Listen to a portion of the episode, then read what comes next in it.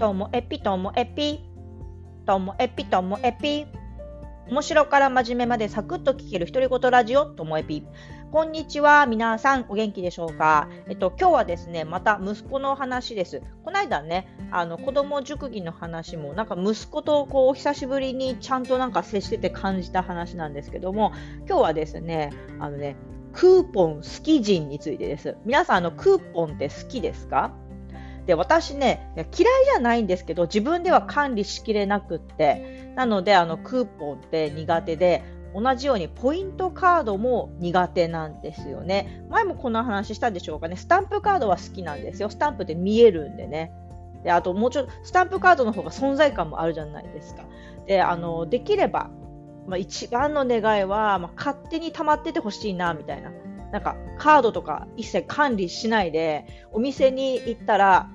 ともえぴ様、今日で100ポイント貯まっています、みたいな感じがいいなと思うんですよね。で、わがままじゃないですか。でもね、あの、実際、うちにこう4週間に一度のダスキンさんが来てくれるんですけどダスキンさんはなんか仕組みが変わって勝手にポイントをカウントしてくれるようになってある日突然今日100円引きですって言われるんですよね100円クーポン出てるんで使いますか？貯めてもいいですけど今日使ってもって言うからまあ、そんなのね、貯めてたら忘れる可能性もあるので、まあ、その日すぐ使うんですけども、まあ、それがね、もう最高だなと思います。あらゆるところそうなってくれればいいのに、みたいな感じなんですけど、でも私をね、個人として認識しなきゃいけないから何かしらのね、仕組みが必要なんで、まあ普通のお店じゃ難しいのかな。でもね、これだけこういろんなものが発達して、こう、電子マネーとかもろもろやっているからこそ逆にアナログな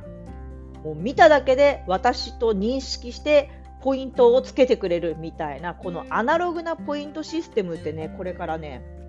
まあね、人間としての温かみがあるみたいな感じで流行るんじゃないかななんて思ったりもしています。で息子がですねクーポンが好きでポイントカードが好きであのマックに行く時とかなんか割とちゃんと出してくれてるしなんかこの券を出したらあそこで今日はポイントが5倍つくんだよみたいな券もちゃんと持っていたり丸亀製麺のねクーポンも持ってたりするんですけどもなので親としては一緒に出かける身としてはすごくありがたいんですけどでもこの間ね息子には言ったんですよで私はねありがたいよとでもね、女の子との初デートの日にもクーポン使うのはね、もしかしたらちょっとね、ダメかもね、みたいな。いや、もうちょっと厳しい言い方したかな。初デートのクーポンはないわ、ぐらい言っちゃったかもしれないんですけども。そしたら、まあ、息子は何も言わないかったけど、周りにいたその幼馴染とかママ友も、まあそうだねって話になったんですけど、でもね、この話を別の友達にしたら、えそう？そんなこともないんじゃない？なんて言ったので、まあ、人によってそこの感覚、まあ、違うとは思うんですけどもそれで考えたら、まあ、逆に逆に婚活中なら自分が婚活でこの先その結婚を前提に考えてるよっていう人がクーポンをこうスマートに使ってくれたらしっかりしてていいわみたいな私自身がざるなんでね思うかもしれません、まあ、自分は結婚してるんで関係ない話なんですけども妄想だけしちゃいました。どうですかこのクーポン。でポイントカードも息子はすごい上手に私が会計してる 会計お金払ってるのになんかポイントカードだけは自分のやつをさって出したりするんですよね。だからああこの子はしっかりしてるなと思って親としてはま頼もしいっていう感じですね。であの地元の六花亭ご存知ですか？六花亭マルセイバターサンドとかの六花亭もポイントカードを出していまして